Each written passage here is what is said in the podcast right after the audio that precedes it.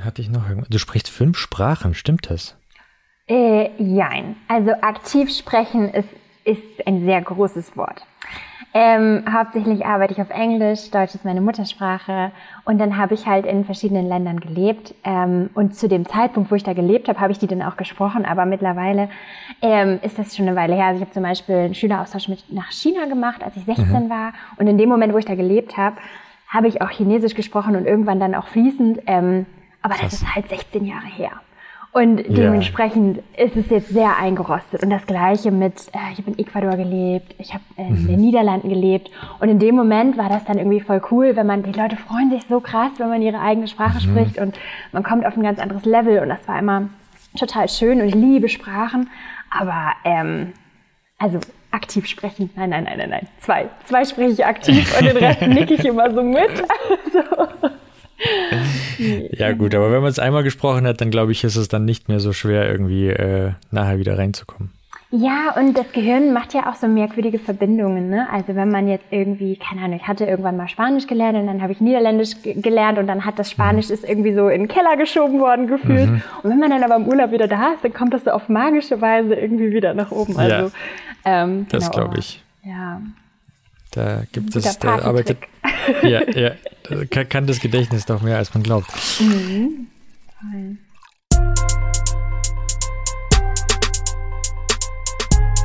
Development Environment. Development Environment. Development Environment. Development Environment. Development Environment. Development Environment. Development Environment. Herzlich willkommen zu DevEnv, dem IT-Podcast, in dem es um mehr als nur um IT geht. Mein Name ist Ivan und bevor ich zu meinem heutigen Gast komme, ähm, möchte ich noch einmal kurz daran erinnern, dass es DevEnv auch auf LinkedIn, YouTube, falls ihr es nicht gerade auf YouTube guckt, Twitter und Instagram, Instagram gibt. Ähm, Instagram ist zwar ein bisschen zu meinem äh, Fitnessblog verkommen, aber äh, falls ihr das sehen wollt, wie ich Handstand, äh, wie ich Kopfstand mache oder so, auch gerne followen. Äh, würde mich freuen.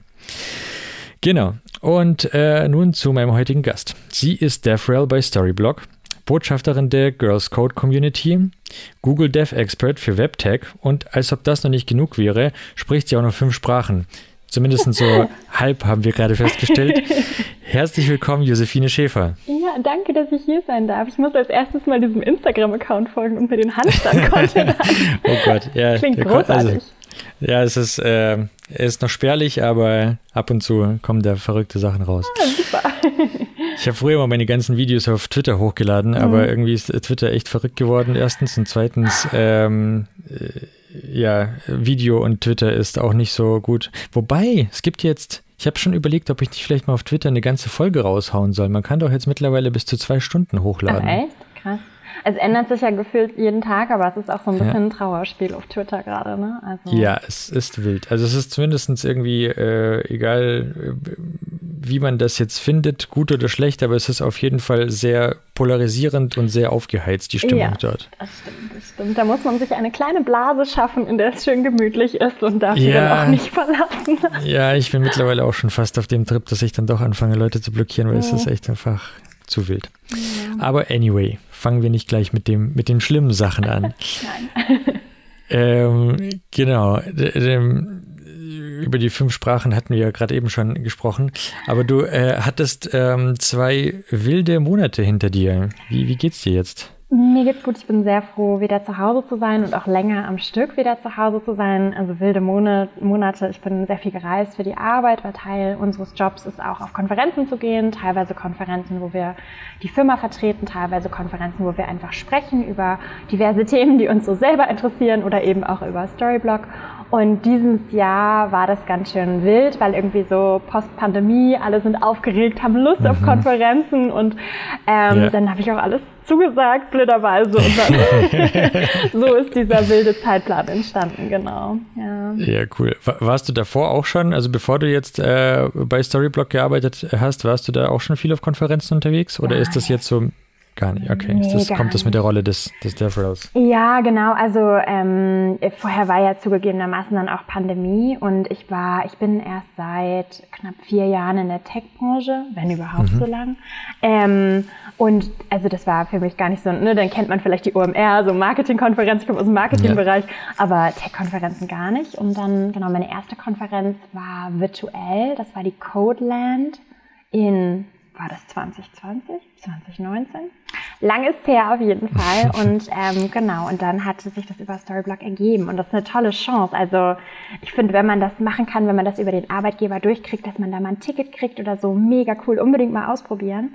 Ja. Ähm, in der Frequenz ist es jetzt vielleicht nicht für jeden was. Aber ähm, genau, ja, also richtig cool. Cool.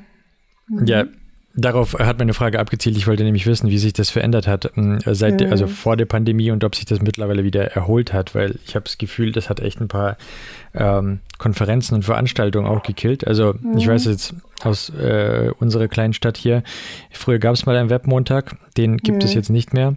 Und ich habe auch von anderen Leuten gehört. Also klar, jetzt in größeren Metropolen oder jetzt im Ruhrgebiet oder Berlin oder Hamburg ähm, ist das wahrscheinlich äh, lebt es wieder mehr auf. Ja. Äh, ja, in der Provinz ist es, äh, hat das echt einiges weggefegt und da wollte ich jetzt eben fragen, ob das ähm, mhm. auch auf deine Erfahrung zutrifft, dass es irgendwie, oder, oder wie hat sich das mittlerweile wieder erholt? Ja, also für die, für vor der Pandemie kann ich nur bedingt sprechen, nur was ich so von anderen auch gehört habe. Und klar, besonders kleinere Meetups hat es dann teilweise einfach platt gemacht, weil du das mhm. organisatorisch, dieses immer wechselnde Restriktionen und so, das war wahrscheinlich einfach nicht zu leisten. Aber was natürlich cool ist, was daraus entstanden ist, dass extrem viele Konferenzen virtuelle Formate haben, hybride mhm. Formate ja. und der Content so viel zugänglicher ist, wenn man sich eben nicht die Reise leisten kann oder die ja doch sehr teuren Konferenztickets zum Beispiel mhm. jedes Mal bezahlen möchte, hat man trotzdem Zugang auf den Content. Voll. Und ähm, sind auch, glaube ich, coole neue Sachen entstanden und einige Sachen werden jetzt so langsam wiederbelebt. Also auf jeder, aus jeder Hinsicht irgendwie was passiert. Cool, ja, hat auf jeden Fall auch seine positiven Aspekte, auch in der Konferenzwelt. Mhm. Ähm, jetzt nochmal, wir springen schon wieder sehr, aber so, so, ist eigentlich die ganze Sendung hier. ähm, du kommst, du hast jetzt gerade eben schon mal äh, angesprochen, dass du aus dem Marketing-Umfeld mhm. kommst. Ähm, du warst ja sehr lange bei vielen Agenturen, das heißt sehr lange, aber du warst bei vielen Agenturen ähm, unterwegs und zwar auch sehr im Marketingbereich. Du warst Marketingmanagerin, glaube ich. Äh, jein, genau. Ich war alles so ein bisschen. Ich habe mal Sprachen studiert ähm, mhm. und dann ist mir irgendwann aufgefallen, also das wird einem in dem, in dem Studium wurde uns das auch schon gesagt, so hm, ja, Jobs schwierig.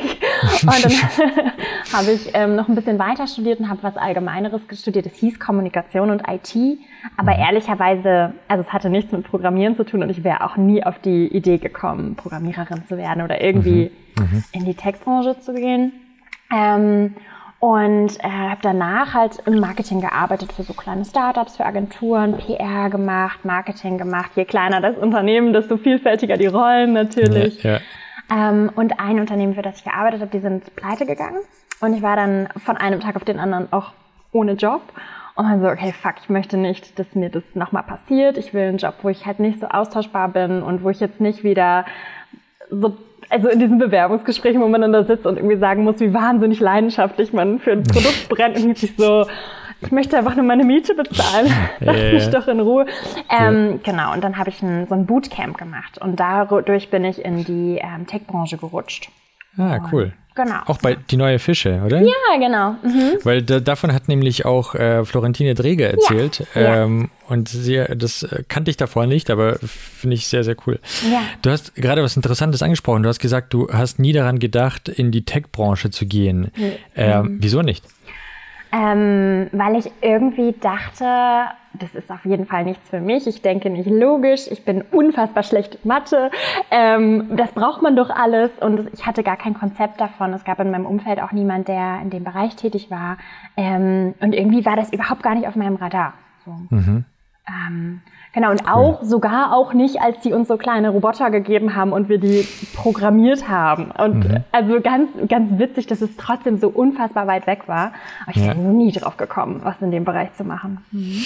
Witzig. Mhm. Ja, weil darüber äh, spreche ich ja hier auch des Öfteren, dass, ähm, also das ist jetzt keine Mission von mir, aber auf jeden Fall würde ich das auch gerne sehen, dass mehr Leute sich trauen, ähm, in die Tech-Branche zu gehen, weil mhm. es ist erstens mal sucht die Tech-Branche unglaublich händeringend nach mhm. Leuten und zweitens mal finde ich, dass das Image, das die Tech-Branche sich geschaffen hat oder wie auch immer das entstanden ist, darüber gibt es viele Theorien, ähm, dem nicht gerecht wird. Also erstens mal, man braucht kein Mathe. Ähm, ja. Also ich weiß nicht, ob ich jemals Mathe gebraucht habe, also mhm. jetzt natürlich 1 plus 1 äh, wäre nicht schlecht, aber ansonsten ähm, braucht man keine höhere Mathematik, um programmieren zu können. Und auch allgemein, ähm, ja, finde ich, hat das so ein bisschen so ein, nach wie vor irgendwie so einen elitären Touch, ähm, was es halt mittlerweile einfach nicht mehr ist, weil es so unglaublich breit gefächert ist und es gibt so viele Jobs und so viele Rollen, ähm, für die, glaube ich, also wo, wo, wo jeder irgendwas finden kann. So nicht. Total und auch, also dafür sind die Bootcamps, finde ich, total genial, weil sie dir eben mhm. zeigen, klar bist du nicht vollständig ausgebildet, aber du kannst danach anfangen, wo zu arbeiten und kannst da irgendeine Form von Beitrag leisten und es ist okay, weiterzulernen. Und du wirst ja. eh immer weiter lernen. Und das ist ja. natürlich auch manchmal ein bisschen frustrierend, aber auch super schön irgendwie. Also ja. ist ja auch ein Riesenprivileg, was wir in unserer Branche haben. Voll. Und du hast absolut recht. Also gerade so als Junior anzufangen, da äh, braucht man wirklich nicht allzu viel. Also man kriegt schnell einen, einen, Fuß rein in die, in die Branche und kann dir sich danach dann, äh, wenn man erstmal drin ist, umschauen, was einem mehr gefällt und dann eben, ja, gucken, wo es hingeht für ihn. Ja, voll. Ich habe auch gestern mit einer Freundin darüber geredet, dass es ja eigentlich die Hemmschwelle gar nicht so hoch ist, auch die vielleicht die Bereiche nochmal zu wechseln. Also vielleicht ist man zuerst Tester oder QA und dann wechselt man zum Development und dann merkt man irgendwann, ach, also so, das habe ich jetzt mhm. schon von sehr vielen Leuten gehört oder ach nee, ich möchte gar nicht mehr entwickeln, ich gehe jetzt in Richtung PO oder Scrum und da gibt es so viele Wege und natürlich ist das immer mit Lernen verbunden und, ähm, und das Unternehmen muss das unterstützen, aber grundsätzlich sind die Türen recht offen, habe ich das Gefühl. Ja. Absolut, absolut. Ja, und das mit dem Lernen, ich glaube, in Zukunft werden wir da sowieso nicht drum herum kommen, dass mhm. wir permanent am Lernen sind. So schnell, wie sich unsere Welt äh, heute ändert. Ähm, äh, weil, ja, jetzt gibt es ja schon irgendwelche Prompt Engineers. Das ist jetzt ja. schon der, der neue äh, heiße Scheiß. Äh, mhm. Web 3 gibt es auch noch, auch wenn es nicht mehr so die Hype-Bubble ist, aber es gibt nach wie vor Web 3-Entwickler. Und ähm, das brodelt weiterhin. Äh, ja, von daher Traut euch, Leute. Gut, ähm, du, genau, du kommst aus dem Marketing. Ähm, wie, wie ist für dich der Unterschied zwischen Agentur. Also du hast gesagt, mhm. je kleiner das Unternehmen, desto mehr ähm, Verantwortung hat man oder desto mehr Rollen, desto vielseitiger die Rolle, hast du gesagt. Sehr, mhm. sehr äh, positiv ausgedrückt. Also man hat auf jeden Fall, man hat die Möglichkeit, sehr viel mehr zu machen, aber ja. man muss natürlich auch sehr viel mehr machen. Ja. äh, und ähm, genau, wie, wie ist für dich der Unterschied äh, von Agentur zum jetzt Produkt? Mhm. Ähm, und auch noch zur, zur Tech-Szene. Äh, vielleicht kannst du mal grob aufskizzieren, was so die, die größten Veränderungen waren oder deine größten Erlebnisse so. Ja, ähm, ich finde es super schwer zu sagen, weil das alles sehr individuell ist. Und zum Beispiel die Agentur, wo ich vor Storyblock gearbeitet habe, ist eine sehr große Agentur. Die wurde dann auch von Accenture übernommen, was sie noch viel größer gemacht hat natürlich. Und das war ein sehr bürokratische Strukturen der Größe einfach geschuldet. Das hat viele Vorteile. Man hat einen Betriebsrat, man hat nicht so dieses klassische Agentur, wir arbeiten auch am Wochenende und der Kunde yeah. ist äh, König.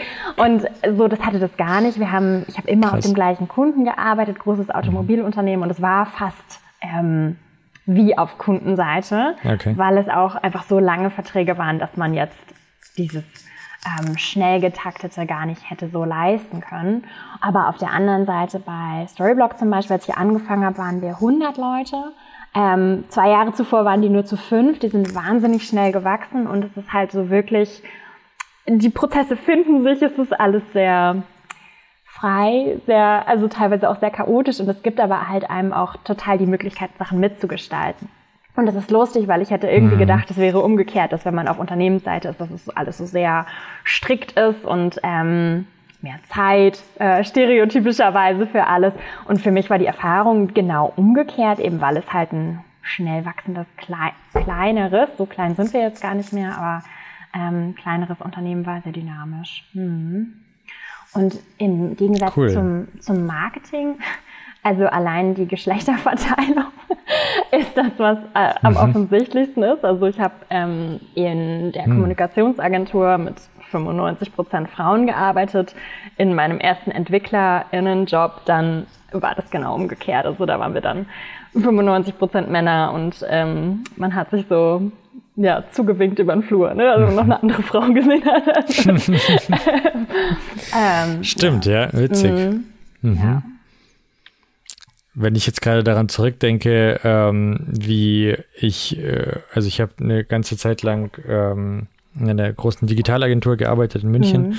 und da gab es ja auch natürlich irgendwie ein Stockwerk mit ähm, also Management-Stockwerk ähm, drücken wir es mal so aus. Und ähm, auf einem Stockwerk saßen dann mehr so die Entwickler. Und das war natürlich wirklich auch so eine äh, Geschlechterverteilung, hat man schon sehr äh, krass gemerkt. Mhm. Ähm, wobei sich da, vielleicht ist das jetzt auch eine gute Überleitung zu, zu ähm, deinem Botschaftlerinnen-Job ähm, als äh, Botschafterin für ähm, Girls Code Community. Ja. Wie, wie, wie, wobei, lass uns, lass uns darauf vielleicht später zurückkommen. Okay. Nochmal, nochmal ganz kurz hier bei den Agenturen bleiben. Mhm. Ähm, du bist dann, okay, du hast zum Produkt gewechselt. Bist du, bist du glücklich mit der Entscheidung?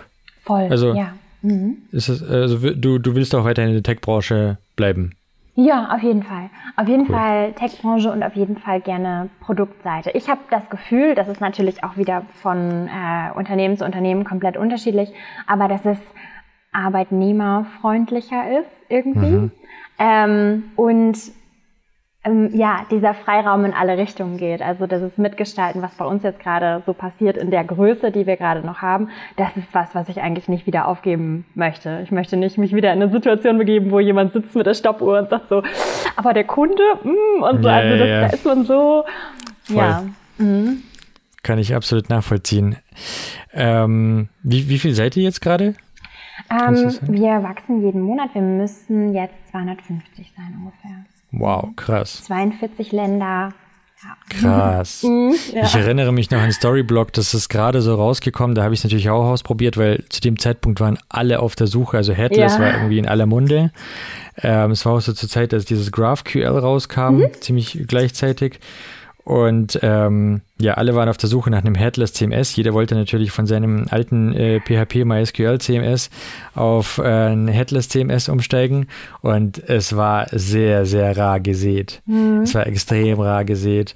Und ich glaube, da war ähm, ja Storyblock eins der flexibelsten und auch der größten. Zudem kam es auch noch, kommt es aus Österreich, oder? Mhm, genau. Ist das ja. richtig? Ja. Okay. Mhm. Äh, genau, zudem kam es natürlich auch noch aus Europa. Ähm, ja, das äh, war auf jeden Fall, äh, ich glaube, da waren es noch keine 150. nee, nee, genau. Und das ist also unser Chef, der erzählt auch die Geschichte ganz gerne, dass er halt er und ein Kollege, ich hoffe, ich erzähle das richtig, ähm, haben halt auch für eine Agentur gearbeitet, hatten immer Kunden, die natürlich CMS-Lösungen wollten und die haben sich durch alles durchprobiert. Die beiden waren Entwickler ähm, und waren wirklich so ähm, sehr frustriert mit den Lösungen, die es halt am Markt gab. Und man so, es, entweder es funktioniert für die EntwicklerInnen nicht oder für die Marketeers. Man muss immer einen blöden Kompromiss machen und am Ende sind alle unglücklich und stehen sich irgendwie gegenseitig auf den Füßen rum. Und daraus, aus dieser Idee heraus haben sie dann gegründet und haben gesagt, wir wollen was, was nicht nur so ein fauler Kompromiss ist, sondern womit alle gut arbeiten können, was halt flexibel ist. Und auch mhm. wenn es für EntwicklerInnen gemacht ist, halt nicht, ähm, ja, sich trotzdem für die Marketingmenschen gut anfühlt irgendwie und die halt nicht mhm. viele Änderungen irgendwo hinrennen müssen, so genau. Ja, ja cool. Mhm. Ja, also ich erinnere mich auch noch daran, ich glaube, äh, Volkswagen war so einer auch der größeren, der ersten größeren Kunden. Also ich erinnere mich zumindestens, weil ich hatte damals Storyblock irgendwie auf dem Schirm und fand das auch sehr cool, aber es haben halt noch die großen äh, Enterprises nicht mhm. verwendet.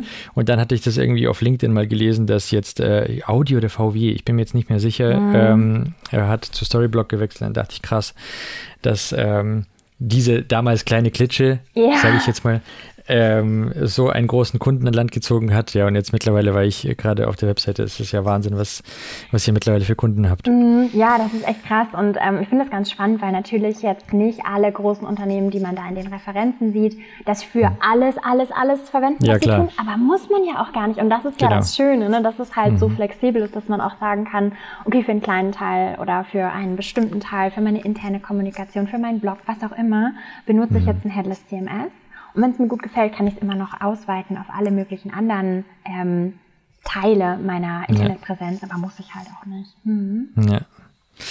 Cool, sehr schön. Ja, sehr schön, dass, dass die Headless allgemein ähm, ja, so langsam den Weg auch zu den Enterprises findet. Das ist natürlich auch eine Riesenumstellung, aber auch für die Redakteure und so. Also bei uns war das auch damals ein großes Thema. Ähm, äh, wir waren Kunde bei Adobe mhm. und ähm, ja, alle Entwickler waren dafür, endlich auf Headless umzusteigen. Also es hieß ja, jetzt müssen, muss mal was Neues her. Mhm. Aber es ist einfach diese Armee an Redakteuren dann umzuschulen, das ist natürlich auch ähm, ja, war damals ein großer Punkt, einfach so rein finanziell. Ja, ich meine, es ist ein kultureller Wandel, das braucht immer ein mhm. bisschen Energie, aber idealerweise es sollten die Systeme ja so sein, dass sie sich da relativ schnell zurechtfinden, ist die Hoffnung. Ja. Aber klar, ne, Umstellung ist immer schwierig, in großen Gruppen ja, ganz ja. besonders. Ja, ja, absolut, mhm. absolut. Cool. Und wie bist du dann, also dann warst du in der, in der ähm, Tech-Szene oder, mhm. oder du hattest dann, du, du hast als äh, Softwareentwicklerin angefangen, oder? Genau. Mhm, das ist äh, Product Engineer, genau, aber ist ja das Gleiche. Mhm, genau. Okay.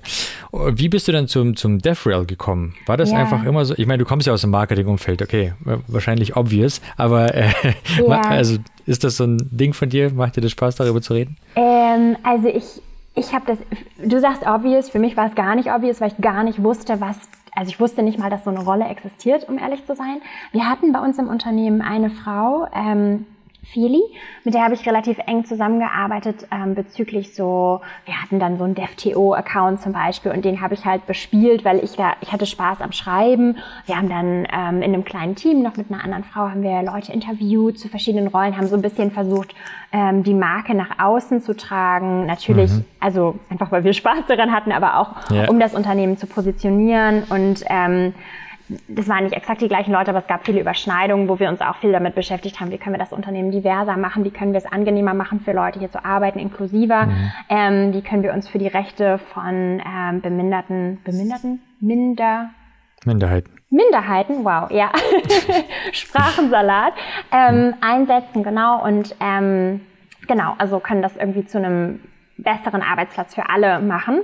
Und ähm, solche Themen haben dann da stattgefunden. Und das hat mir wahnsinnig viel Spaß gemacht. Und ähm, genau diese Frau, die hatte eben so eine Art Developer Relations Community Rolle bei Storyblock. Aber durch die Pandemie, ähm, die zu dem Zeitpunkt stattgefunden hat, war das jetzt nicht so mit so nicht so viel mit Konferenzen und so. Und sie hat mich irgendwann darauf gebracht und meinte, erstens, ich kenne hier so ein Unternehmen und ähm, ja, die haben Developer-Positionen, aber schau doch vielleicht mal nach DevRel. Und ich war so, DevRel, erstmal gegoogelt, was ist das eigentlich? also für mich war es überhaupt nicht obvious. Und ähm, ja, ich schreibe gerne, ja, ich habe dann angefangen bei Konferenzen zu sprechen, aber irgendwie habe ich das jetzt nicht so krass zusammengebracht. Und als ich dann im Bewerbungsgespräch saß, dachte ich so, ja krass, na klar, ich habe Kommunikation studiert, ähm, mhm. Ich habe ein Marketing-Back, es passt schon ziemlich gut. Yeah. Witzig. aber, aber in dem Moment war es so, hm, ja, mal gucken, ne? Genau. Mhm. Ja, aus diesem Grund habe ich auch gemeint, obvious, weil, also.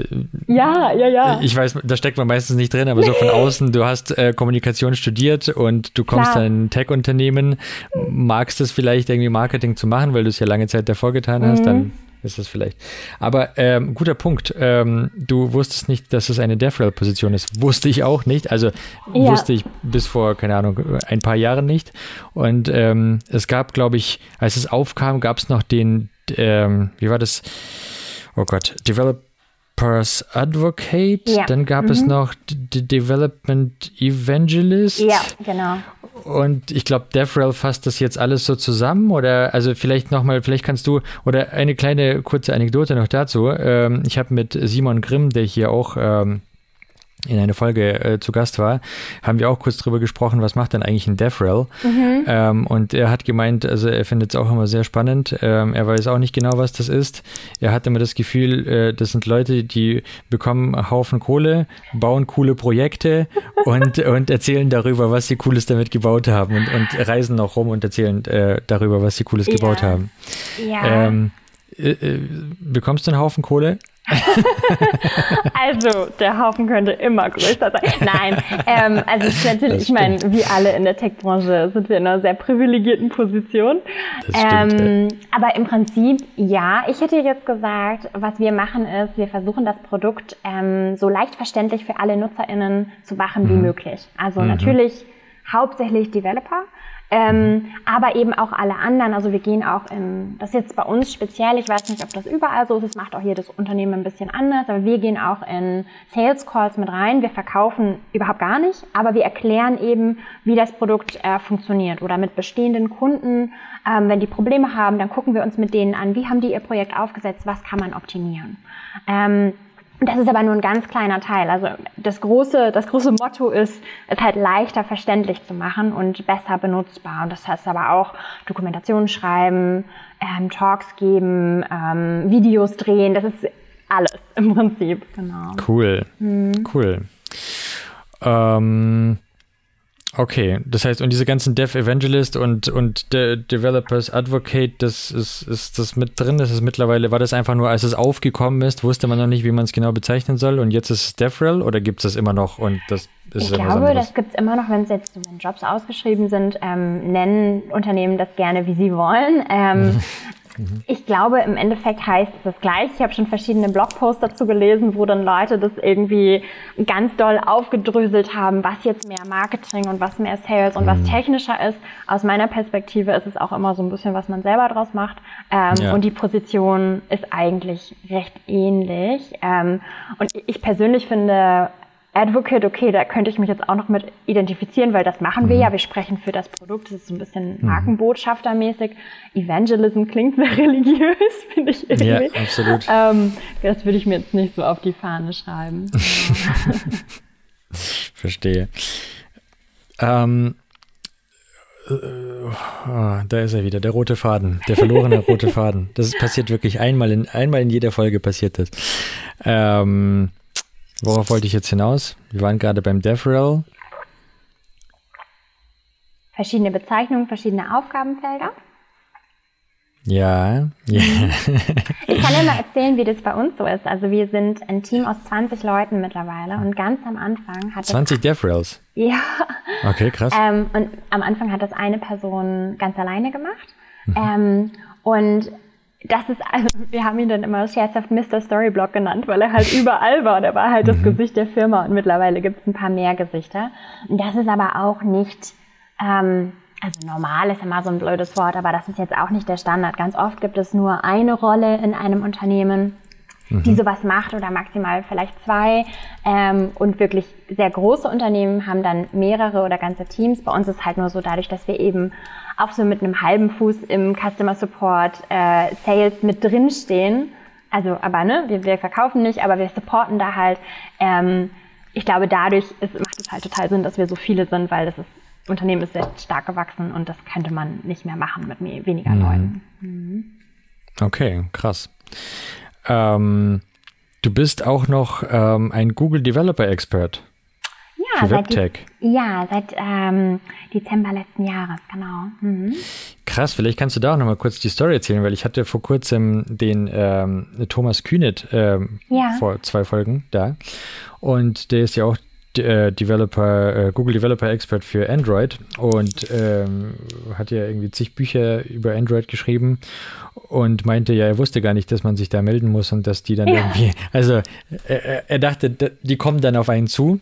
Äh, übrigens, dieser Trugschluss äh, hatte nicht nur er, sondern auch schon einige Gäste, die dann irgendwie, erst als sie die Leute angesprochen haben, dann auf einmal, also ja klar, hier sind deine Perks, dein Swag und äh, Einladungen und Badges, aber ähm, ja, bevor man die Leute halt nicht anspricht, kommt dazu nichts. Jetzt wollte ich deine Story dazu wissen. Wie, wie bist du das geworden? Also wieso du das geworden bist, kann ich mir vorstellen. Du hast wahrscheinlich viel über WebTech gesprochen, über Accessibility redest du ja sehr viel. Genau, genau. Ähm, aber wie, wie, wie kamst du dazu? Ja, ich habe, ähm, also ich hatte das immer nur gesehen und ich hatte persönlich immer das Gefühl, also wir haben alle Imposter-Syndrom, ne? Also, dass man irgendwie denkt so, ja, okay, die anderen haben das, aber ich würde mich da jetzt nicht bewerben. Ähm, ja. Und überhaupt, da muss man doch ein richtiger Experte, ne? Also, was man yeah, sich halt so selber absolut. erzählt. Genau. Und ich hatte dann gesehen, ein paar Kolleginnen von mir hatten ähm, die Badge oder hatten irgendwo mal gesprochen, haben das irgendwie erzählt, dass sie da dabei sind. Und dachte ich, okay, cool, da kann ich ja mal fragen, ähm, mhm. weil wir machen ja immerhin das Gleiche, vielleicht passt mhm. das ja. Und da hatte eine Kollegin, ähm, die Arisa, hatte mir ähm, gezeigt, wie sie sich beworben hat, hat mir da so voll viel Tipps gegeben und meinte so, nee, wieso? Also eine Voraussetzung ist, dass du halt der Community was zurückgibst, dass du schreibst, dass du sprichst, dass du irgendwie involviert bist und allein jobbedingt, das ist halt das Tolle, äh, wir dürfen das in unserer Arbeitszeit machen. Ähm, so gesehen hatten wir die Voraussetzung und dann habe ich mich beworben, das hat ähm, sehr lange gedauert. Und das Lustige war, ich habe irgendwie meinen privaten Gmail-Account auch mhm. einfach sehr lange nicht gecheckt, weil ich irgendwie dachte, so komm, die melden sich eh nicht und der Rest läuft über einen anderen E-Mail-Provider. Und dann gucke ich da rein und im Urlaub irgendwie, ich weiß gar nicht warum, und sie so, drei E-Mails von denen zu einer, mit Einladung zum Bewerbungsgespräch und ich war so, oh Gott, jetzt habe ich das verpasst. Nein, ganz liebe E-Mail zurückgeschrieben und so, wenn es noch irgendwie geht, sorry. ähm, und dann ging's und die hatten ähm, ähm, ich hatte dann drei verschiedene Interviews und was auch noch lustig war, Krass. ich bin versehentlich, die war alles total nett und war super spannend, die Leute kennenzulernen. Das waren richtig, richtig coole Leute, die noch gezeigt haben, woran sie arbeiten und so. Also richtig spannend. Ähm, aber das Lustige war, ich hatte ein Interview, da meinte das so, ja, und ähm, du bist jetzt hier für Web Performance und mir so, es wird ein recht kurzes Interview, weil das ist wirklich nicht meine Expertise. Tut mir ja. auch voll leid, aber das, da war irgendwas schiefgegangen intern. Ja. Und dann haben sie noch jemand anders gefunden, mit dem ich dann mich über Barrierefreiheit und Accessibility halt austauschen konnte. Und okay. genau, das ist auch so das Thema, ähm, für das ich da dazu geholt wurde, quasi. Ja, mhm. cool. Genau. Ja. Spannend. ja, aber war halt wirklich eine, eine, ein lustiger Weg äh, dahin, so und ich, war, ich mhm. konnte es dann auch gar nicht fassen, als das so weit ja. war. Ja, ja.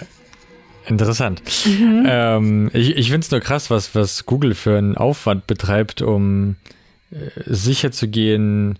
Ja gut, natürlich müssen die auch, die, die, die haben irgendein, irgendein Brand oder äh, eine Marke nach außen zu repräsentieren und da wollen sie natürlich die Badges auch nicht nach, nach links und nach rechts verteilen. Aber man, ich verstehe das nach wie vor richtig. Du, du kriegst da jetzt kein Geld für, sondern Nein. du hast quasi diesen Badge und dein, du signalisierst damit ja auch nur, dass du ein Spezialist in einem bestimmten äh, Thema bist und dass die Leute auf dich zukommen können, wenn sie Fragen zu Accessibility haben oder wenn sie einen Speaker genau. brauchen für, ein, für, eine Konferenz oder genau. whatever. Okay. Ja, und das, also dieses Badge, das ist dann auch so ein bisschen so ein Ego-Ding, aber ich dachte irgendwie, boah, ich, ich bin Entwicklerin oder DevRel. Ich habe aber, aber das so ein deutsches auch, ne? Ich habe das nie studiert und ich habe ja gar kein Zertifikat und das ist ja irgendwie doof. Und das hat mich am Anfang motiviert, dass ich dachte, wenn ich das habe, vielleicht komme ich dann über mein Imposter-Syndrom.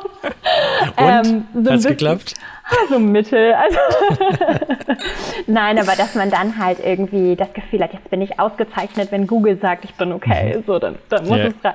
Ja, das stimmt. okay, nee, hätte ich jetzt aber auch gedacht. Hilft auf jeden Fall, ja. ja, krass. Mhm. Cool. Ähm, genau, jetzt äh, end, endlich. äh, wobei, nein, halt, schieben wir das nochmal weiter da hinten. Wir haben ja gerade eben so viel über Accessibility gesprochen. Ja. Lass mhm. uns nochmal kurz bei Accessibility bleiben. Gerne ist ja auch ein relativ neues Thema, zumindest in meiner Bubble und auf mhm. meinem Schirm relativ neu. Ich habe damit im Zuge eines Redesigns einer Webseite vor zwei Jahren, glaube ich, so richtig ähm, zum ersten Mal gearbeitet, dass cool. wir diese ganzen A-Standards, Double-A, Triple-A-Standards, dass wir uns darum schlau gemacht haben, äh, was ist jetzt Pflicht, was ist nicht Pflicht. Ich muss aber allerdings sagen, ich habe dieses Projekt dann auch irgendwann verlassen, bin, äh, habe was anderes gemacht. Mhm. Ähm, und hatte das seitdem nicht mehr so sehr auf dem Schirm. Mhm. Vielleicht kannst du noch mal kurz erzählen, was ist ähm, Accessibility? Ist ja mittlerweile auch ein ziemlich breites Feld, da gibt es ja so viele äh, äh, Kriterien zu erfüllen. Und was ist der Stand? Ja, ähm, ja, ist interessant, dass du das sagst. Also das ist, das ist ein größeres Thema. Also ich glaube, das ist schon, ist schon sehr lange und wie gesagt, ich bin noch nicht so lange auf der Entwicklungsseite, ähm, um das so ganz umfassend beurteilen zu können. Ich würde fast behaupten, dass es auch schon mal eventuell etwas besser war und dass es halt jetzt durch diese ganzen super komplexen äh, Applikationen und Webseiten und durch okay, noch eine Animation und es, es wird immer mehr, ähm, dass es dadurch nicht unbedingt besser geworden ist und aber umso wichtiger. Und bei Barrierefreiheit geht es ja darum, dass wir eben das Internet und alle Software, alle Tools, die wir nutzen, ähm, zugänglich machen zu, ähm, für Menschen mit Behinderung eben auch, was uns allen einen riesigen Vorteil bietet, aber ich finde, das sollte kein Grund sein, aber ähm, wir haben alle was davon. Ne? Also nicht nur die Performance wird besser ähm, und der Code wird lesbarer, sondern Alternativtext, wenn man schlechtes Internet hat oder ähm, guter Farbkontrast, lauter solche Sachen, das ist ja was, da haben wir alle was von. Ja. Ähm, und wenn du sagst, was ist der Stand, was ich jetzt ganz interessant finde, ist, also 2025 kommt eine neue Richtlinie in die EU, also gibt es neue Gesetze, die dann mhm. in Kraft treten. Ist sehr Ländersache, wie das ausgelegt wird. Aber ich habe so ein bisschen die Hoffnung, dass da jetzt die Leute noch mal ein bisschen Angst kriegen und äh, mhm. ihre Webseiten noch ein bisschen barrierefreier gestalten bis dahin, weil das wäre natürlich cool. Mhm. Ja, ja, ich kann mich erinnern, damals war Kanada ein großes Thema. Ja. Ich glaube, in Kanada mhm. haben die zuerst das Ganze ausgerollt.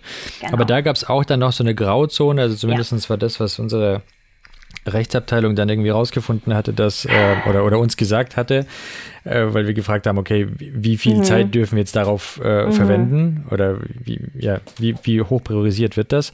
Und dann hieß es ja, ähm, ist Pflicht. Ich glaube, Double A Standards äh, ist, ist Pflicht. Also mhm. ich, das ist jetzt alles, ich äh, habe das nicht irgendwo aufgeschrieben, frei aus dem Kopf, kann sein, ja, dass ich hier komplett lüge. Ähm, Double A Standards sind Pflicht, aber es gibt wohl irgendwie noch fünf Jahre Übergangszeit oder sogar bis 2030 irgendwie noch so eine mhm. Grauzonenzeit, wo das nicht Pflicht ist. Ähm, ja, ja, mhm. also bei den rechtlichen Sachen, da will ich mich auch nicht so weit aus dem Fenster lehnen, aber du hast schon recht, das ist, und das ist in ganz, ganz vielen Ländern so, dass es halt, es gibt diese Regeln und Kanada ist da sehr gut aufgestellt, Norwegen zum Beispiel auch. Ähm, gibt diese Regeln und ähm, es gibt immerhin schon größere Strafen. Das war auch ein, ähm, ein Unternehmen, für das ich halt für ähm, Accenture gearbeitet habe. Die sind auch auf dem kanadischen Markt und hatten dann genau diese Schwierigkeiten mhm. und man so, okay, wir haben eine riesen Legacy Code Base und wir müssen jetzt alles ganz schnell accessible machen und ähm, ja, also so, ne? Das ist dann, dann auf einmal schnell, schnell, jetzt kostet es Geld, aber ähm, überall gibt es Grauzonen und das ist in Deutschland leider auch so. Und ich hm. fürchte, das wird auch 2025 bei diesen neuen ähm, Regularien so werden. Aber es ist ein Schritt in die richtig, richtige Richtung. Hm. Und ähm, ja, also Schritt für Schritt. Absolut. Da hast du ein interessantes Ding angesprochen, dass ähm, dadurch, dass die Webseiten immer interaktiver mhm. und immer verrückter werden, auch vom Design her, wird es immer schwieriger, die ähm, zugänglich zu machen. Mhm. Äh, jetzt überlege ich gerade, weil äh, das Top-Beispiel damals, als ich mich damit beschäftigt habe, war die Government-Seite von UK. Mhm, ja. Die war mhm. irgendwie, äh, und die ist ja wirklich sehr, sehr, sehr simpel gehalten. Also mhm. da ist nichts, da keine Animationen, äh, keine Transformations, da ist alles sehr strikt. Ähm, und jetzt, wie, wie stehst du dazu? Bist du eher dafür, dass man also bist du eher dafür, dass man die Designs einfacher macht wieder, ein bisschen mehr Back to the Roots, ein bisschen mehr Interaktivität rausnehmen? Oder sollte man versuchen, mit durch Technologien maximal den Leuten vielleicht das größte Ergebnis ähm, bieten zu können? Also jetzt Leuten mit Behinderung, mhm. dass man denen irgendwie das größtmögliche Erlebnis, wobei ich mich da frage, wie das gehen soll, zum Beispiel bei blinden Personen. Also, Mit den Animationen jetzt? Ja, gibt hm. es da irgendwelche. Also, das sind jetzt sehr viele verschiedene Themen. Ähm, ja. Ich würde sagen, dass es nicht grundsätzlich, also barrierefrei muss nicht ähm, nur so blanko sein und alles wieder raus. Und ich würde, also, und es muss auch nicht hässlich sein oder so. Das ist ja oft auch so ein Vorurteil, dass man sagt, ja, okay, aber dann sehen ja alle Webseiten gleich aus und das ist ja voll hässlich. Ich würde sagen, ähm, man sollte Optionen anbieten, also zum Beispiel ähm, sowas wie Reduced Motion, wenn Leute das bei sich eingestellt haben, dass man halt das nicht überschreibt, sondern dass man zulässt, wenn jemand das nicht möchte, dass dann die Animation gestoppt ist zum Beispiel einfach. Oder ähm, so Sachen wie verschiedene Farbschemata, dass man eben auch Preferred prefers Color Scheme, dass, dass dieses, dass man halt, ne, wenn jemand eh Dark Mode eingestellt hat oder so, dass sich das einfach anpasst, ähm, dass man bei den Markenfarben darauf achtet, dass es genug Kontrast hat, dass man ähm, Leute, die eine Behinderung haben, haben in den meisten Fällen ihre eigenen Einstellungen und wenn wir die nutzen lassen, also ähm, Textvergrößerung zum Beispiel, wenn man das nicht so hart überschreibt, dann wäre schon sehr, sehr viel gewonnen. Ähm, und natürlich kann man dann immer noch sagen, okay, ähm, manche Designs das ist dann vielleicht Kunst oder das, also das, das ähm, sollten wir jetzt nicht komplett platt machen, ist aber schwer barrierefrei zu machen, dass man sich überlegt, welche alternative Erfahrung könnte dieses Markengefühl, was auch immer, weitergeben. Also es muss ja nicht exakt das Gleiche sein. Man kann ja auch über Alternativtexte, über Beschreibungen, über Audio ähm, verschiedene Sachen kommunizieren. Wenn einem das wichtig ist, dann gibt es einen Weg. Mhm. Also ähm, ja, absolut. Mhm. Ja, ja, äh, gibt es einen Weg, aber ähm, für ein paar Sachen, also habe ich jetzt einfach so mhm. ganz spontan keine Lösung parat, wie man jetzt zum Beispiel irgendwelche Verläufe, animierten Verläufe, äh, so eine Sachen Leuten jetzt zum Beispiel, die blind sind, äh, zugänglich macht. Und muss man das überhaupt? Weißt du, ist das so wichtig? Ähm, ich würde behaupten, ja. das ist dann dekorativ in dem Fall. Ne? Also wie mhm. wenn du so Deko-Bilder ähm, auf einer Seite hast, die wirklich keinen inhaltlichen Beitrag haben, dann mhm. ähm, müsstest du ja auch nicht unbedingt eine Alternativbeschreibung ähm, hinzufügen, wenn es keinen Inhalt. Also aber es ist halt wichtig, dass die Inhalte mitgeteilt werden, dass die Funktionen verfügbar mhm. sind, solche Sachen. Ne? Also ob der Farbverlauf jetzt entscheidend mhm. ist oder nicht, ähm, kann man sich wahrscheinlich drüber streiten. Ich würde behaupten nicht. Ja, genau. Ja, und zu äh, langweiligem Design, das muss es ja überhaupt nicht sein. Wenn nee, man sich genau. zum Beispiel mal mhm. äh, die 70er anschaut mit dem Bauhaus oder so, ähm, wobei Bauhaus ist ja noch viel älter, aber ähm, war ja auch äh, nach wie vor äh, im Design eine meiner Lieblingszeiten, äh, sah ja auch alles gut aus. Und das war sehr, sehr schlicht. Mhm. Also ähm, Vielleicht finden wir dadurch, dass wir eine inklusivere Gesellschaft werden, findet unsere Kultur auch wieder eine neue, einen neuen Wandel in äh, Kunst und Design. Ja, Wäre ja spannend. Und es ist ja auch wirklich, also Kreativität ist das Stichwort, ne? Also ganz, also du meintest jetzt auch so, ne? Manche, manche Sachen da ähm, hat man jetzt nicht direkt eine Lösung parat, das ist okay. Man kann, mhm. man kann ja. ja sich Gedanken machen, man kann verschiedene Sachen ausprobieren, wenn man die Ressourcen hat, das auch testen, mit Leuten sprechen, die tatsächlich behindert sind, die ähm, Assistive Tech nutzen.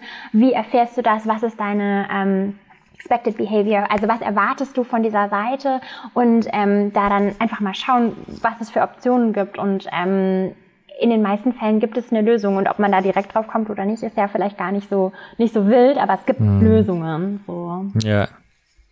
Ja, da hast du recht. Nee, wirklich, Accessibility ist echt ein, ein wichtiges Thema. Ich, äh, es ist halt leider nicht so publik. Leider es hat es halt kein Spotlight. Mhm. Äh, muss man schon. Also für dich wahrscheinlich schon. Du redest ja viel darüber. ja. Aber in meine Bubble leider nicht. Ähm, ja, wär, wäre cool, wenn man da wirklich äh, mehr machen könnte. Das äh, mhm. äh, alleine schon, also mir, mir würde, mir, ich bräuchte zum Beispiel mehr Informationen. Also wenn ich jetzt offen dafür wäre, meine Webseite, ja, Sachen, die ich mhm. privat mache, zum Beispiel auch äh, mehr zugänglich äh, zu gestalten.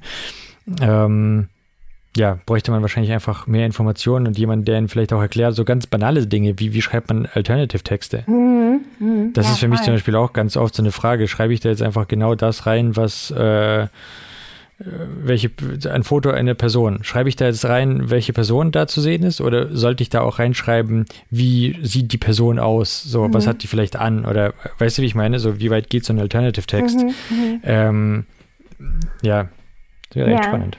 Ja, das einzige Problem ist nur, wenn man davon so, also von diesem Perfektionismus dann so blockiert ist, dass man dann gar keinen schreibt. Ne? Also ich denke immer, wenn du, wenn du irgendwo anfängst und dir überlegst, was will ich mit diesem Bild sagen und wie kann ich das möglichst kurz und präzise sagen? Also muss ich sagen, ähm, das ist ein Foto von, keine Ahnung, Josephine, ähm, oder muss ich sagen, das ist ein Foto von einer weißen Frau? Oder also was, was sage ich dazu? Und welche ja, Details genau. sind wichtig?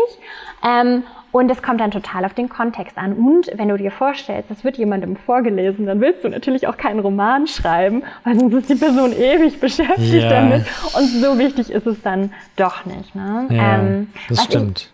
Ich, hm, was ich ganz spannend finde, ist, ähm, es gibt einen Report, ich glaube, der kommt jedes Jahr raus von WebAIM, die sich sehr für äh, Barrierefreiheit einsetzen, auch viele coole Ressourcen haben.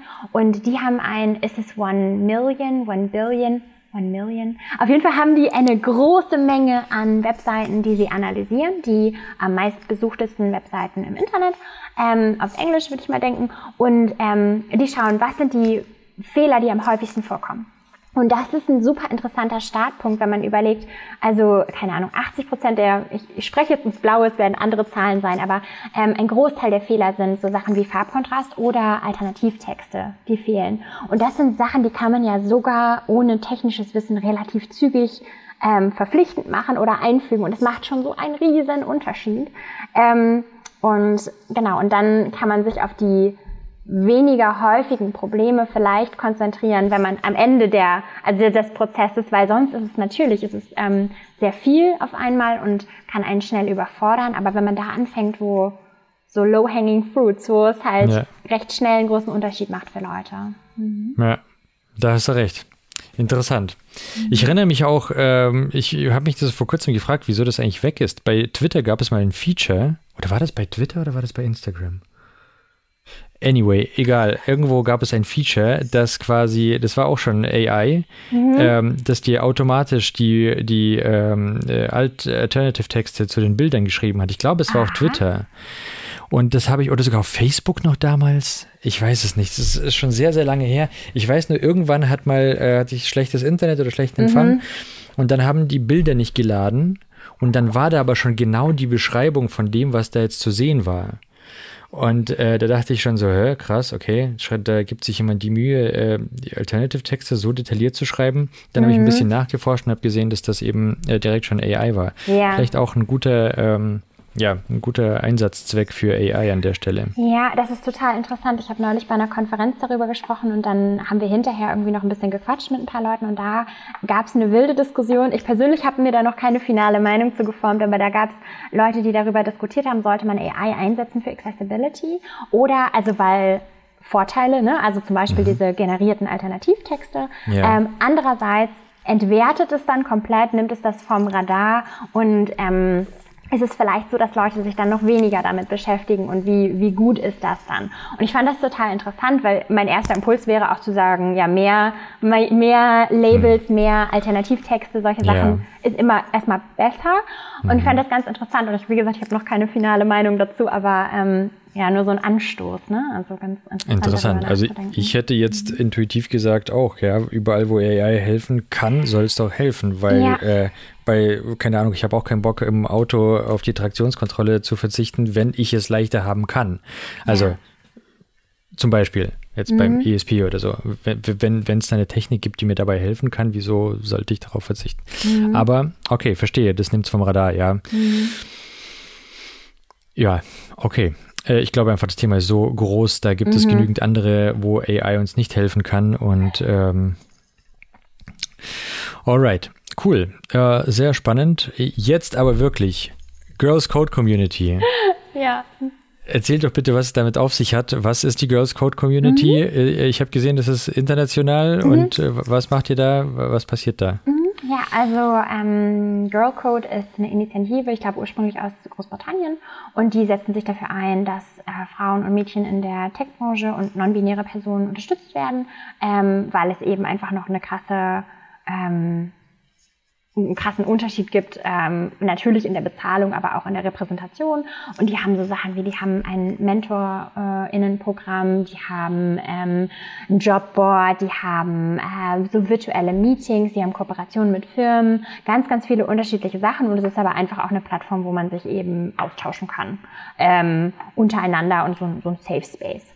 Und ähm, ich bin da auch über meine KollegInnen drüber gestoßen, weil die auch da ähm, schon Mitglied waren und ich habe lange nach sowas gesucht. Es gibt ganz viele verschiedene Communities, mehr oder weniger aktiv, mehr oder weniger regional.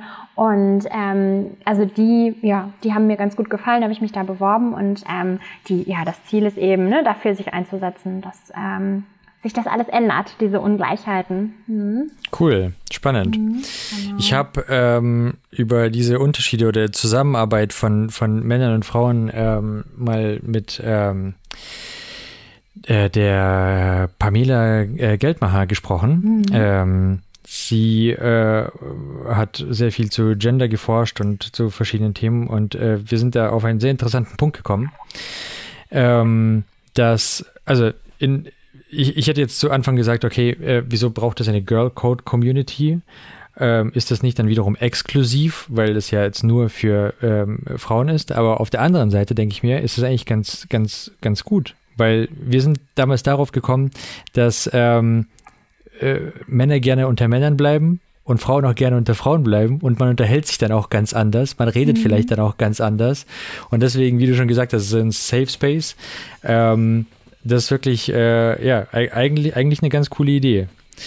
Ähm, naja, und gerade in einem Umfeld, wo Männer so stark dominieren mhm. ähm, und du vielleicht ja. in sehr vielen Räumen die einzige Frau bist, mhm. und dich dann vielleicht nicht traust, Fragen zu stellen oder ja. dein Projekt vorzuschlagen oder ähm, ständig unterbrochen wirst oder dir Sachen erklärt werden, die du gerade vorgestellt hast. Mhm. Da ist mhm. es ja schön, einen Ort zu haben, wo Leute diese Erfahrung teilen und sich gegenseitig bestärken können. Und das ist auch ganz schön, wenn die dann die Männer da ausgeschlossen sind. Das finde ich total ja. okay. ja, nee, verstehe ich, verstehe ich, verstehe ich absolut. Verstehe ich wirklich absolut. Mhm. Deswegen meinte ich ja, also wir haben auch darüber gesprochen, dass eben einfach die Kommunikation einfach eine andere ist. Und mhm. wir haben auch mhm. darüber gesprochen, wie es in einer Beziehung ist, so Kommunikation zwischen Mann und Frau, mhm. immer Missverständnisse und gerade im Arbeitsumfeld, wo es auf Effektivität ankommt und so weiter, ist es dann auch äh, ja, sehr, sehr wichtig, solche Räume zu schaffen tatsächlich. Mhm. Ähm, äh, ja, finde ich cool. Und das ist eine internationale äh, Community, mhm. äh, die aber in, das ist gerade. Aus Großbritannien kommen die ursprünglich, okay. genau, ja. Aber ja, gibt es überall und es gibt ja, es gibt so viel. Es gibt auch Women Tech Makers von, ist das von Google, glaube ich, oder, also es gibt ja ganz, ganz viele unterschiedliche Sachen und ähm, die sind alle gut und wichtig. Und ähm, was wir ähm, mit drei, zwei Kolleginnen machen, ähm, von Storyblock zufällig, aber es hat mit Storyblock eigentlich nichts zu tun. Okay. Wir haben ein, ähm, so einen Stream, den wir einmal im Monat machen, wo wir dann halt Leute einladen und über äh, Tech-Themen reden. Ähm, genau, da hatten Auf wir Twitch. gestern äh, ja, genau. Mhm, ah, da war es Gäste. Ich habe ja, ich heute genau. Post gesehen. Ja, okay, ja, cool. Genau, und das machen wir einmal im Monat und das ist, geht halt manchmal um Tech-Themen und manchmal auch nicht. Und gestern hatten wir Debbie O'Brien da, die ja mhm. für Microsoft und äh, Playwright arbeitet und haben, eigentlich wollten wir über End-to-End-Testing sprechen und haben dann aber auch ganz viele, über ganz viele andere Sachen geredet. Ähm, genau, also ähm, das ist so, das ist so, was wir daraus gemacht haben und ähm, ja, die Initiative unterstützt das halt. Ähm, und da gibt es aber ganz, ganz viele unterschiedliche Facetten. Mhm. Cool, ja. schön. Ähm, was machst du als Botschafterin dort? Also du, du ähm, redest darüber oder beziehungsweise genau. tust, mhm. tust kund, dass es das gibt. Genau. Ja, das mhm. ist so ein bisschen so ein bisschen wie mit, mit Google äh, Developer Experts. Ne? Also wenn ich mich vorstelle, dann sage ich, das gibt es und ähm, mhm. hey, übrigens sollten wir Frauen genauso gut bezahlen wie Männer ja. ähm, und äh, setzt euch doch mal dafür ein und äh, also gerade auch solche Initiativen brauchen natürlich auch Allies. Ne? Und wir brauchen ja. Also natürlich brauchen wir die Frauen und wir wollen die bitte alle haben in diesen Gruppen, aber es braucht halt auch Männer, die davon wissen, dass das ein Thema ist und gerade ja. in der wenn man in der Mehrheit ist, dann ist man sich ja vielleicht gar nicht von so äh, Ungerechtigkeiten bewusst und deswegen sprechen wir darüber. Genau. Ja, mhm. das stimmt, das stimmt. Ähm, äh, wichtiges Thema, in der ja. Tat. Mhm. Ähm, cool. Das war es eigentlich auch schon mit meinen ähm, großen Fragen, die ich so an dich hatte. Mhm. Endlich weiß ich, was ein DevRel macht und äh, wie, wie man dahin kommt. ähm, ich wollte das tatsächlich schon sehr, sehr lange haben. Ich wollte tatsächlich schon sehr, sehr lange mit dem DevRel sprechen. Irgendwo mhm. in meine Twitter-Timeline habe ich auch schon mal äh, nachgefragt, ob es denn hier DevRels gibt, die gerne mit mir reden würden. Äh, Gott sei Dank äh, hast du dich äh, da bereit erklärt. ähm, äh, ja, weiß ich das auch mal. Okay, dann jetzt Blitzfragen. Mhm. Mac oder Windows? Mac. War das schon immer bei dir so? Also nee, schon immer? nee, ich hatte privat immer Windows und dann, ich glaube, Florentine hatte das auch erzählt, dann bekommt man im Bootcamp halt so einen großartigen Mac, der auch wahnsinnig neu und schnell ist und dann muss man ihn nach drei Monaten wieder abgeben und ich so, jetzt brauche ich schnell einen Job, wo die mir wieder so ein gutes Gerät geben. ähm, und ich war auch total aufgeschmissen, als ich hatte ja vorhin erzählt, mein Laptop ist gerade kaputt, ähm, war total aufgeschmissen, weil mein altes Windows-Gerät, ich glaube, es geht nicht mehr an und falls ich es ankriege, läuft auf jeden Fall Slack nicht da drauf geschweige denn VS Code oder so. Also ja. ähm, mittlerweile eindeutig Mac, ja. Leider. Okay. Teuer. Cool. das stimmt. Ähm, Smartwatch oder Dumpwatch? Mm, was zählt denn als Smartwatch? Also meine ist so semi-smart. Ist Fitness-Tracker oder was, mm, was ist das? Ja. ja. Ist so mittelsmart, ne? Eigentlich, eigentlich nicht so besonders. Da kommen Was keine E-Mails also- drauf. Die habe ich Okay, ja, verstehe. Also Fitness-Tracker. So, bis, da, bis dahin geht's. Nutzt du es, Ja. also äh, hast du es quasi auch deswegen, weil es ein Fitness-Tracker ist? Oder Ähm, also kann man da irgendwie Nachrichten drauf empfangen oder Notifications? man, aber das würde mich sehr nervös machen. Also, mh, Verstehe ich. Ja. Verstehe ich. Geht mir genauso. Ähm, Light Mode oder Dark Mode? Mm, Light Mode, Light Mode. Da mache ich mich Light wahrscheinlich Mode. unbeliebt mit, ja. Aber ähm, mhm. finde ich Ja. leichter für die Augen irgendwie, wenn man so lange drauf guckt. Krass, krass. Kennst du diesen, äh, vor kurzem geisterte so ein Meme oder so, so, ein, so ein lustiges Video herum auf Twitter, wo auch äh, äh, da programmiert gerade eine, eine Programmiererin, sitzt irgendwie gerade am, am Rechner und schreibt irgendwas und auf einmal ähm, kriegt sie einen Anruf von, von ihrem Kollegen und jemand anderes schreibt ihr, oh, wenn dich Tom anruft, geh auf gar keinen Fall ran. und äh, die sagte, ja, wieso? Und dann klickt sie drauf und dann steht, er hat Light Mode und ihr brennt einfach die Augen weg. Ja, okay. Also beim Coden tatsächlich, jetzt wo ich drüber nachdenke, Dark Mode. Aber alles andere ist halt auf Light gestellt. Vielleicht ist das, Okay. ein, das ist ein Kompromiss. Ähm, Ah, ja. Also beim IDE hast du quasi Ja, Dark Mode, Dark. aber sonst, Mhm. okay, ja, witzig. Ähm, jetzt jetzt äh, steigen wir noch tiefer ein. Spaces oder Tabs? Ähm, Spaces. Spaces, okay. Mhm. Ähm, wo, mit wem hatte ich, mit dem, irgendwem hatte ich mal auch die Diskussion über Spaces und Tabs und da ähm, ging es auch um Accessibility, das irgendwie, ich glaube, aber ich glaube, da ging es darum, ob vier Spaces oder zwei Spaces, weil zwei Spaces die Einrückungen nicht so gut sichtbar sind und bei vier Hm, Spaces ah, ist okay, die gerade ältere Entwickler, die vielleicht jetzt äh, schlechtere Augen haben, leichter die Einrückungen sehen. Oder man lässt einfach automatisch formatieren mit Prettier. So, genau. Aber ich muss gestehen, also ähm, kleiner, kleiner Exkurs, aber wir, also ich bin, seit ich Devil bin, programmiere ich so 10, 20 Prozent der Zeit. Also ich bin gar nicht mehr so hardcore drin. Und dementsprechend hat sich meine Meinung dazu auch sehr verweichlicht. Also ich, ich habe eine Meinung, aber ich werde nicht dafür irgendwie in die Revolution ziehen. Es ist alles okay. Ähm, und versteh ja, ich. Also, weil, ja. Lustigerweise, Simon Grimm hat auch gesagt, hey, das ist mir so scheißegal, ob Spaces oder Tabs sind. Ja. Ja. Ja. Ja, Verstehe ich absolut. Vor allem, wenn man mit Prettier eben arbeitet. Aber bei Prettier, ich glaube, bei Prettier kann man nicht viel einstellen. Die sind da ganz schön diktatorisch drauf. Aber Ja. ich glaube, Spaces und Tabs kann man einstellen. Mhm, konnte man Also einstellen, glaub- ja. Ähm, und alles, also da, da siehst du, wie wenig Meinung ich dazu habe. Alles, was mir wichtig war, konnte ich da einstellen. Okay. nee, ich bin da schon öfter an Grenzen gestoßen, wo Ja. das ganze Team sich dann beschwert hat und man hat dann gesagt, nee, wir haben uns jetzt für Pretty entschieden und Pretty hat das nun mal so entschieden und die haben sich genau deswegen entschieden, weil man Diskussionen darüber vermeiden möchte, weil es Mhm. Ja. eigentlich kackegal ist, nur weil du jetzt gerne deine Umbrüche da machst und der andere da lebt damit, wir haben jetzt Pretty. Ja. Ähm, ja, so ist das manchmal. Ähm, Kaffee oder Tee? Alles in großen Mengen. Ich habe, habe allein einen Kaffee und einen Tee hier stehen und Ah, äh, ja. die werden auch gleich wieder aufgefüllt. Ja. Sauber. Sehr gut. Ähm, spannenderes Projekt oder besseres Gehalt? Äh, spannendes Projekt. Aber auch da gibt es eine Untergrenze. Ne? Also wenn das Gehalt so gar nicht stimmt oder ich das Gefühl habe, das wäre unfair, dann ähm, spielt das Gehalt natürlich schon eine Rolle.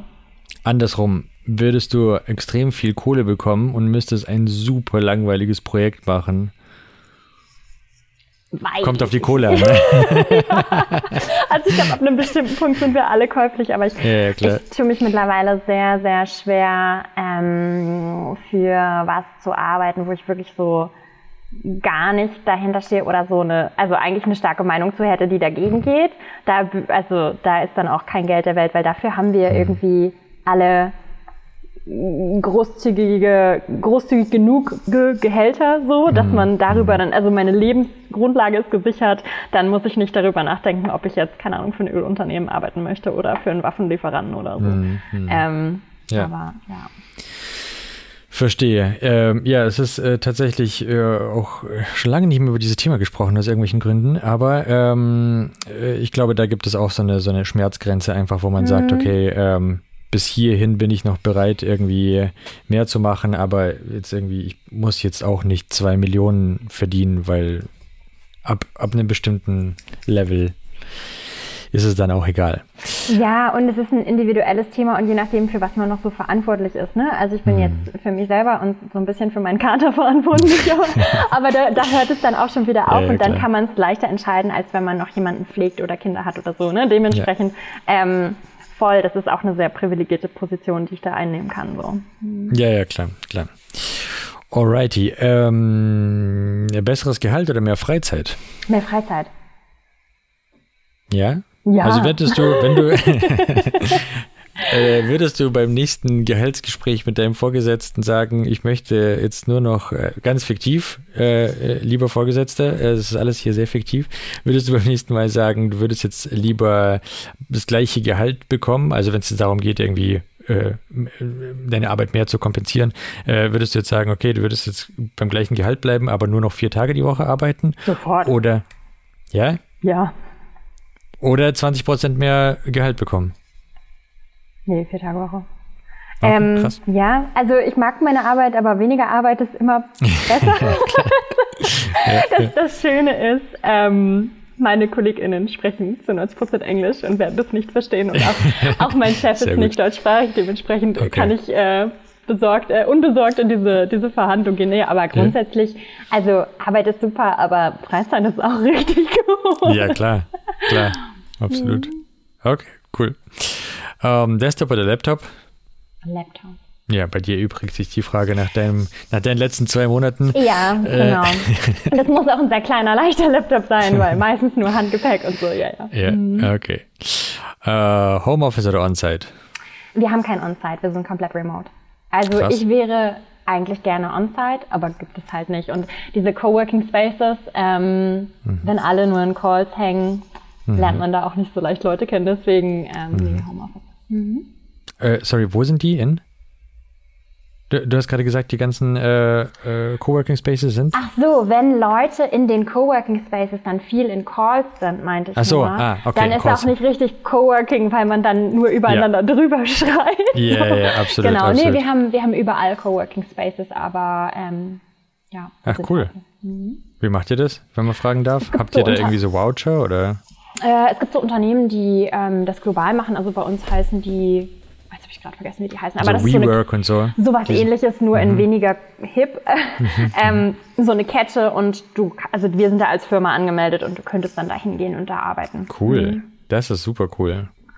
Das ist echt mega cool. Ja, und gerade auch wenn du reist und du hast noch irgendwie einen Tag nach der Konferenz und der Flug geht mhm. erst abends, so könnte man da auch hingehen. Genau, die gibt es, glaube ich, soweit ich weiß, gibt es die überall. Mhm. Cool. Äh, Notizblock oder Handy? Notizblock. Alles auf Papier. Cool. Mhm. Okay. Äh, und dann, last but not least, äh, die Frage habe ich auch erst seit ein paar Folgen, ähm, finde ich aber auch sehr interessant, was die Leute darauf antworten. Handy, Fluch oder Segen? Also Smartphone, Smartphone, Fluch ah. oder Segen? Das muss ich gleich mal umschreiben. Ja. Bist du viel am Handy? Pff. ja, zu viel, viel zu viel. Ich bin richtig, Social Media Sucht ist bei mir, äh, ja, ganz schlimm. Ja, ähm, weil ich, also ich dachte jetzt irgendwie gerade, als mein Laptop kaputt gegangen ist zum Beispiel, dachte ich so, boah, ja, also ist natürlich super nervig und mhm. anstrengend, aber wie krass viel man auch über sein Handy zur Not machen kann. Das funktioniert als mein Portemonnaie, wenn ich mein Portemonnaie vergesse. Mhm. Ähm, ich, wie sind wir ohne Google Maps früher klargekommen? Ich weiß es nicht. Also es ist schon halt auch so ein krasser Lebensretter irgendwie. Ja. Ähm, aber eigentlich wäre es natürlich in der Theorie viel cooler, wenn man weniger Screentime und auch ein bisschen besser funktionieren könnte als Mensch mm. ohne. Ja. Ähm, ja. Da wären wir wieder bei dem Thema, ist es gut, ähm, unsere eigenen Fähigkeiten durch Technik zu ersetzen. Wir hatten es vorhin kurz mhm. bei AI für Accessibility. Mhm. Mhm. Naja, äh, ohne Google Maps haben wir halt früher miteinander gesprochen und gefragt, wo geht es denn hier lang oder da lang? Oder haben halt, äh, ja, aber wir waren natürlich auch nicht so mobil, klar. Man mhm. hat sich jetzt nicht getraut, einfach irgendwo hinzufahren, zu sagen, ja, finden wir dann. Schauen wir dann auf Google Maps, wo ich dann übernachte. Ja, genau. Nee, das ist schon, also von daher gerade so zum Thema Mobilität und so, ist ein Riesengeschenk einfach nur, ne? Und dass man mal eben schnell alles Mögliche organisieren kann und irgendwie so. Das ist schon cool, aber natürlich äh, muss man das in Maßen genießen. Ja, also du bist mehr, bist du, bist du jetzt mehr Team Fluch oder Team Segen? Mehr Segen. Okay, Alles klar. Segen, wenn man sich selbst unter Kontrolle hat. Die Ja. meisten Menschen wahrscheinlich. Ja, äh, witzig. Die äh, vorhergehenden Gäste haben das immer als Fluch betitelt, bis äh, du bist jetzt aber auch die zweite. Also, weil der, der ähm, Florian, der in der Folge, die heute rausgekommen ist, da war, der hat auf jeden Fall auch gesagt, dass das ein Segen Mhm. ist und man ist selbst für sich verantwortlich und Ja. muss sich selbst darum kümmern, dass man das nicht missbraucht. Mhm. Ja, ähm, das war's eigentlich auch schon. Äh, vielen, vielen Dank, dass du da warst, Josephine. Das hat mir sehr viel Spaß gemacht und wie gesagt, endlich weiß ich, was ein Death Roll ist. Ja, danke, dass ich da sein konnte. Es hat mir auch sehr viel Spaß gemacht.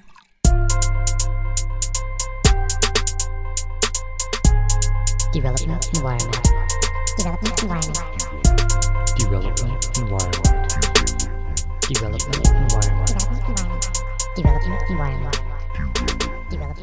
Development Environment.